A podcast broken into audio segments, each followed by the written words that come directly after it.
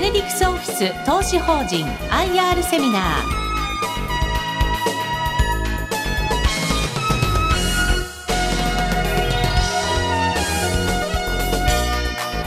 この番組は証券コード8972ケネディクスオフィス投資法人の IR 活動の一環としてお送りします。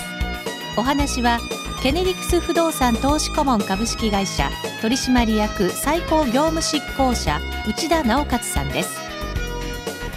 この番組は2月24日に東京証券取引所で開催した J リートファン 2018IR セミナーを収録したものです。証券コード8972ケネディクスオフィス投資法人 IR プレゼン。それではご紹介いたしましょう。ケネディクス不動産投資顧問株式会社取締役最高業務執行者内田直勝さんです。大きな拍手でお迎えください。えー、改めましてケネディクス不動産投資顧問の内田でございます。本日は本東証人の説明会にお集まりいただきまして、えー、ありがとうございます。貴重なお時間でございますので早速説明を進めていきたいと思います。まずあの我々スポンサーケネディックスでございます。ちょっと自己紹介がてらこのケネディックスグループについて簡単にご紹介を3つポイントをまとめておりますがまず独立系の不動産投資運用会社とあります。まあ、いわゆる不動産を開発するようなデベロッパーではないということです。まあ、いわゆるこう不動産の投資商品をまあ提供するグループだというところ。お預かりしている資産残高も2兆円を超えております。そういう意味で J リートのスポンサーとしては実は有数の規模を誇っています。複数の J リートの運用に参画とあります。あの実は現状あのこういったご覧いただく上場リートのスポンサーを務めております。ので大手財閥計算に混じってですね、えー、ケネディックスというのも、まあ、こんなあ位置づけで、えー、ビジネスを展開させていただいている。あのそんなグループでございます。そうしましたら早速本題の方に入りたいと思います。我々のリートですね中規模オフィスビルに重点投資をしております。まず最初にこの中規模オフィスビルの特徴について、えー、ご説明を進めていきたいと思います。ここ典型的な中規模オフィスビルのイメージということで8階建てから10階建てぐらい。エレベーターが2基程度あるようなビルでございます。ですのでエレベーター1基しかないようなペンシル型のビルでもなくてですね一方でエレベーターが5つも6つもあるような大規模ビルではない。大体こんなイメージのオフィスビルに投資をしています。市場のデータをもとに、いくつか特徴をご説明をしていきたいと思いますが、まあ、端的に言うと物件数が多いんです。大規模ビルに比べますと物件数が多いというのがま特徴としてあります。まあ、従いましてですね、えー、有料物件への、まあ、選別投資が可能、まあ、いろいろ物件を取得するチャンスがあると。あのそんな特徴は言えようかと思います。あの多少それに関連しますが取引も結構活発に行われております。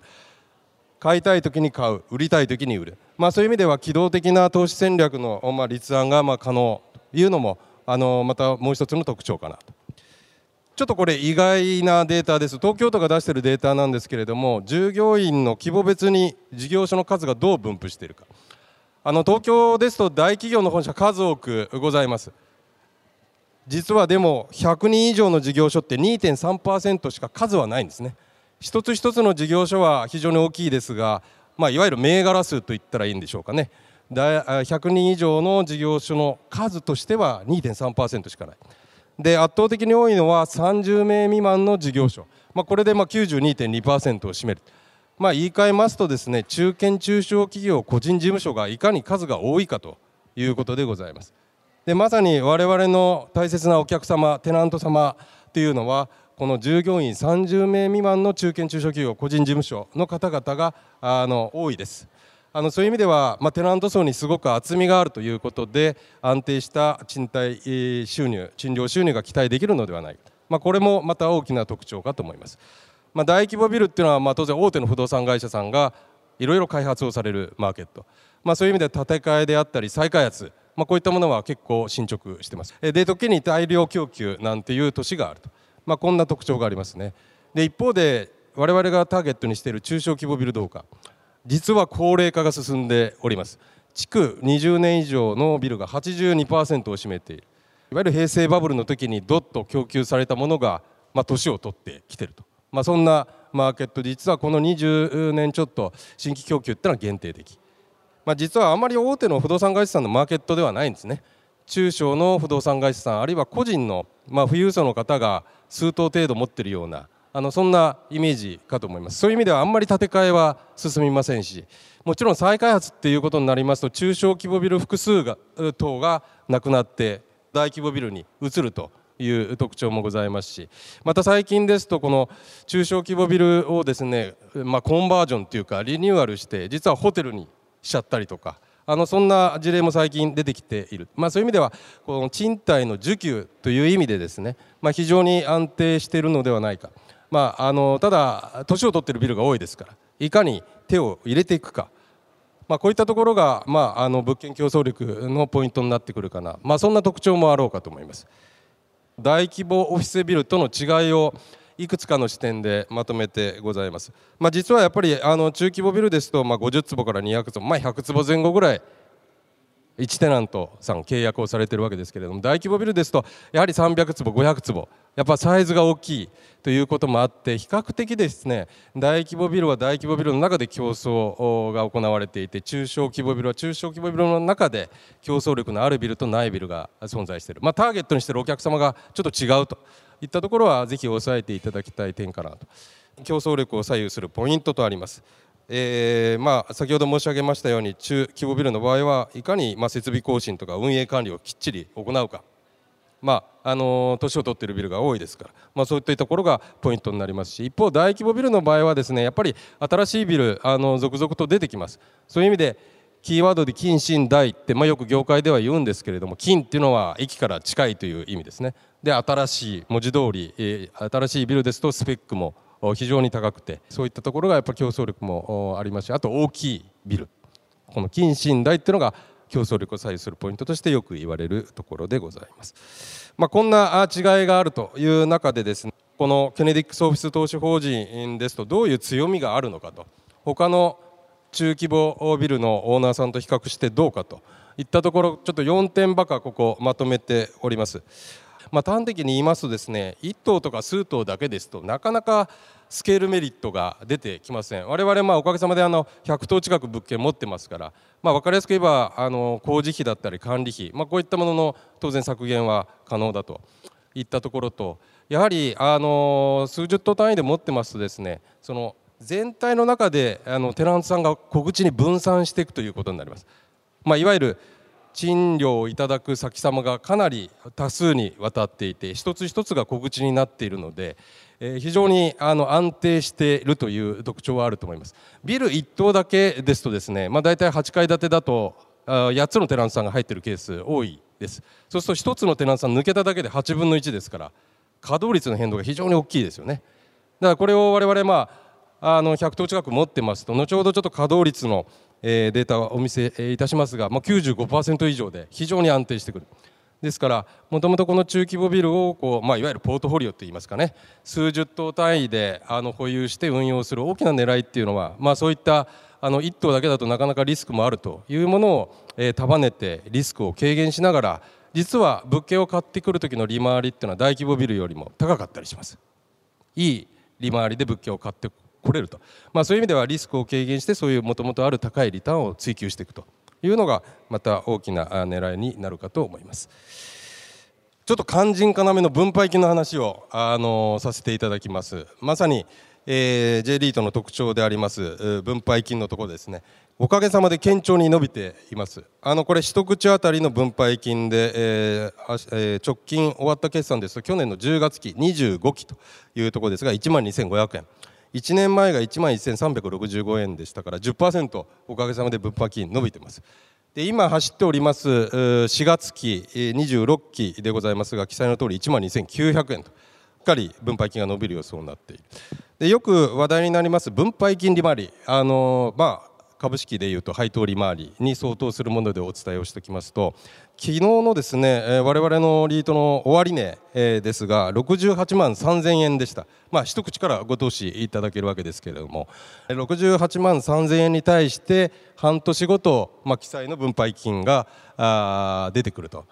半年で1万2900円、まあ、今予想だと1万2900円ですから。これを仮にまあ倍していただいてですね年ベースに引き直していただいて1万2900円かける2割る昨日の終値68万3000円でいきますとですね3.77%というのがあのー、まあ現時点というか、まあ、正確には金曜日の時点でのまあ分配金利回り、まあ、あの分配金も予想を使ってますから、まあ、想定のということになりますけれどもそういった利回りの、まあ、投資商品ということがあります。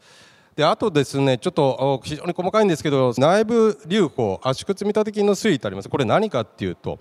えー、リートっていうのはもちろんこう、まあ、いわゆる配当成功100%って言ったらあれですけども上がった利益をすべて基本的には投資主の方に分配するという商品ではありますが実は一部その土地とか、まあ、あの物件を売却した時に得られる売却益の一部をですね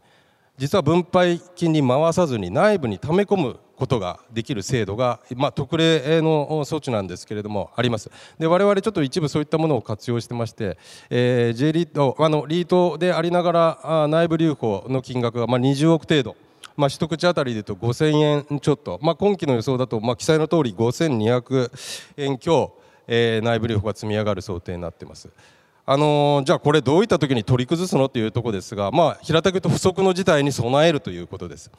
まあ、天災地変とかあるいはあの、物件の売却損が出るようなと組損物件の処理なんかを実は今我々やってたりしますが一時的に分配金が切り下がるようなことっていうのは起こりえます。そういった時に、まあ、この内部留保を取り崩すことによって狙いとしては分配金を守っていくと。あのそんな狙いがあります。そういう意味ではあのダウンサイドリスクといいますかね。分配金が切り下がるような局面においても、まあ、そういう事象が一時的に起こった時はこういった内部留保を取り崩すことによって分配金が守られるという意味ではあのある程度こう安心感を持っていただきながらご投資いただける裏付けになるんじゃないかなと。そんなふうに我々は考えております。我々の保有資産の概要をご説明をいたしますと我々のリート2005年に上場しております。おかげさまでまあ12年強経っている中で資産規模、え1月末のところで4000億を超えてきました。物件数が97物件という状況です。当然オフィスビルの比率が高い。中でも中規模ビルの比率が83.4%、まあ、ここが一番の我々の特徴でございます。地域別で申し上げますとやはり東京中心です。東京8割。その中でも都心5区の比率が55%と。あのそんな保有資産でございます。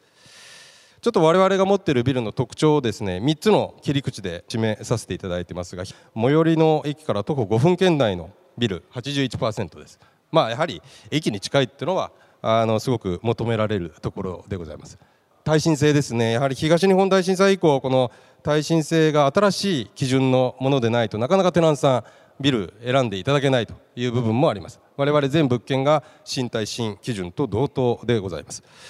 高いテナント満足度とあります。あの我々の行っておりますテナントさん宛ての満足度調査の概要があります。大体2年に一度ですね。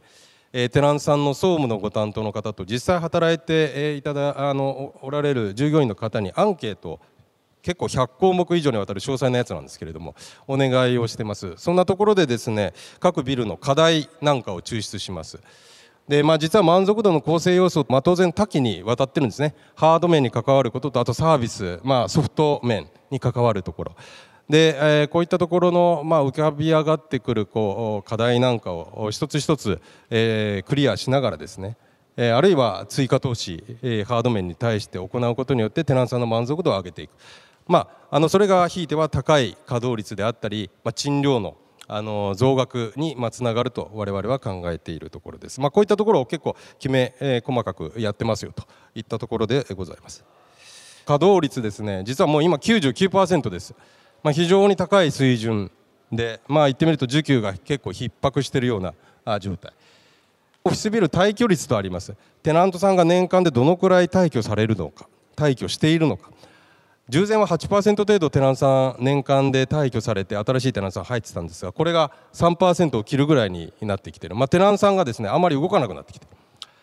実際運用しておりますとですねあのやはりしっかり運営管理されている中規模ビルなかなかマーケットでも空きがないです。ですから引っ越ししようにもなかなか引っ越す場所がないといったところがあのすごく背景としてはあろうかなと。そんなふうに我々捉えております。実は分配金がしっかり上がっているというところのまたあの一つの要素ですが賃料が上がってます。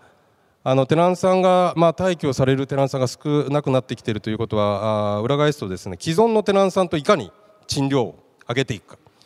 あのおかげさまで賃料改定によってですね賃料がしっかり上がっています、まあ、こういう状態が2年半ぐらい続いています。もちろんテナンさんの入居した時期によるんですけれども高いあの賃料をお支払いいただいているテナンさん、まあ、マーケットと比較すると高いということだと多少減額するケースもありますが今現状はですねどちらかというとテナンさんの賃料がマーケットよりも低い。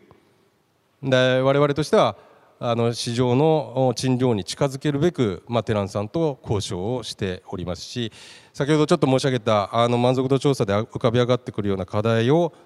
クリアしながらですねあの賃料の増額をお願いをしていると、まあ、そんなのがこの実績に表れているかなと思います。物件の売買なんですけれども今実はですね我々アクセル全開で物件は買ってないです。あのどちらかというと入れ替えをしています。まあ、一重に売買マーケットをどう見るかですけれども、まあ、かなり高値圏で推移していると。あのそんなあの理解というか認識を持ってますので、えー、かなりあの厳選して投資はしておりますのと一方で売却もしていると。あの結構アクティブにですね売りあの入れ替えをやって、まあ、どちらかというと保有資産の質と収益性の向上を、まあ、狙いにしたオペレーションを今しているというところです。財務のところえー、かなりあの端的に言うと保守的に運用をしております。でまた、えー、有利子負債の平均金利やはり今低金利ですから下がってきています。借り換えをするたびに、まあ、あの金利が下がる。まあ、そういう意味ではこういう金利コストの削減効果っていうのも分配金の上昇につながっているというのが足元の状況です。まあ、有利負債比率、まあ、平たく言うとまあ借金の比率ですけどここはまあ保守的にコントロールしてます45%を意識しながらですねその範囲内で現状オペレーションをしています。メイン銀行は三井住友銀行さんそして日本政策投資銀行さんが、まあ、あの準メインとそんなあ位置づけで。格付けなんですけれどもあのおかげさまで去年の1月にですね我々、えシングル A プラスからこの WA マイナスに格上げがありました。あの WA マイナスになりましたもんですから、まあ、おかげさまでやはり調達コスト特に投資法人債、まあ、あの社債ですねそういったものの金利ってやっぱ下がりましたしあと J リートの場合はですね日本銀行さん、まあ、日銀があの J リート買い入れ、えー、をやっておりますけれどもその要件として WA 格以上という要件がございますので、まあ、ようやくというか我々のリートもですね、えー、昨年から日銀さんが、まあ、あの投資をするように、まあ、投資をしてくださるように、まあ、なっていると。あのそういう意味でこの格付けっていうのはすごく我々としてもあの重要視してましたし、えー、昨年格上げができてよかったなとあのそんなふうに捉えております、えー、内田さんありがとうございました。それではですね本日 J リートファンにお申し込みいただきました皆様から事前に寄せられている質問ですね。こちらから私の方でいくつか触れさせていただきますが分配金上昇傾向にあるようですが今後はどうなんでしょうか？分配金の見通しについて簡単に教えてくださいとあります。はい。非常に足元堅調です。で、まあ、今後の見通しどうかと。あの端的に言うとですねしばらくの間はこの増配基調っていうのは期待できると思ってます。じゃあ具体的に何があの原動力になるのか。今後の取り組みで外部成長内部成長財務と3つのありますが今我々足元であの取り組んでいてかつ分配金に非常に寄与するかなと思っているのは内部成長です。既存物件の収入をまだまだ上げていけると思っています。まあ、よくオフィスビル大量供給のお話あの出るんですが実はまあこれ大規模ビル中心でございます。で中小規模ビルっていうのはちょっと申し上げたように新供給限定的、まあ、そんな中で非常に需給がタイトでございましてまた今現状のテナントさんの賃料マーケットで取れる賃料よりも低い方々が多い。そういう意味ではまだまだその賃料を上げる余地があるというのとリニューアル工事といいますかね共用部の改修工事今積極的にやってます、まあ、こういうことをすることによって取れる賃料を上げていくと。あのそういう意味でこの成長値の拡大というのも今取り組んでおりますのでしばらくこの内部成長というのは期待できるかな。そしてあと、まあ、比較的あのなんとなく可能性の中でいうと高く見積もれるのが財務のところかもしれません。あの非常に今低金利が続いております、まあ、日銀の黒田総裁もあの再任という報道もなされている中で引き続きこの低金利が続くとするならばですね、えー、実はまだあの我々の有利子負債の平均金利1.10これまだ高いです。直近の、えー、足元で調達している条件はこれよりも低い。状態ですから。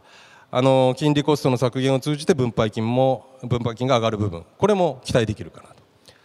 そしてあの外部成長ですね。ちょっと申し上げたように売買マーケット非常に今あの厳しいと言いますかなかなか高値圏で推移してて、えー、びっくりする金額で取引されている事例なんかも我々拝見してるんですけれども、まあ、そんな中でもいろいろ工夫しながら、まあ、入れ替えをしながらですね、えー、ポートフォリオっていうか保有資産の収益性を上げていく。あの質を高めていく、まあ、当然これ分配金にプラスになるように我々あの売り買いをしています。まあ、あの外部成長、なかなか案件が少ないのも現実なんですが案件があればですね、まあ、当然分配金にはプラスになるというふうに考えていただいて結構かと思いますのでそういう意味で引き続き分配金を上げる要素が3つあると。あのなかなか年率で10%ずっとキープあの成長率をですね年率10%でキープできるかどうかっていうのはちょっとなかなかあの難しいかもしれませんがあの比較的増配基調でですねあの当面推移できるんじゃないかなあのそんな手応えも感じながら日々運用をしております。私の個人的な質問にもなるんですがみなとみらい横浜でケネディクスさんこのリートおよびケネディクスグループが今動いているのが非常に話題になっております。どういうことをやられているのかどういうことを目指しているのかリートとしても行われているのかという部分をちょっと簡単に、ね。まあ、ちょっとこのここあのまあ足元でこの横浜エリアで結構戦略的に資産入れ替えやってまして、まあ、横浜といっても結構複数のエリアがある中で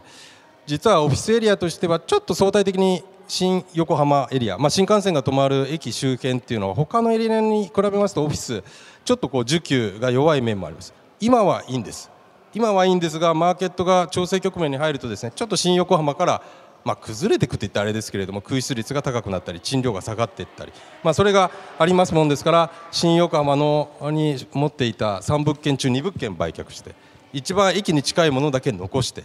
で代わりにというかやはり今あの横浜でいうと臨海部非常に、えーまあ、開発もされてきていてでまた今後の動きでいうと山下ふ頭で再開発の話なんかがあって、まあ、実現するかどうかはあれですけどあのいわゆるカジノの誘致なんかもですねあの実は山下ふ頭の再開発の中で議論がされていたり、まあ、いろいろこう話題もあったり視聴者の建て替えなんかが館内のところでも予定されていたり、まあ、結構動きがある中で我々まあスポンサーケネディクスとタイアップしながらですね今回みなとみらいと館内とそれぞれ1物件ずつ取得をさせていただいたと。あのそんなあの流れでございます、まあ、結構こういろいろ機動的に売り買いができるというのもまたこの中規模オフィスの特徴であったりもしますのであの引き続き、まあ、こんなあの運用をしながらですね分配金をしっかり上げていきたい。あのそんなふうに考えております。ありがとうございました。ここまではケネディクス不動産投資顧問株式会社取締役最高業務執行者内田直勝さんでした。内田さんどうもありがとうございました。大きな拍手でお送りください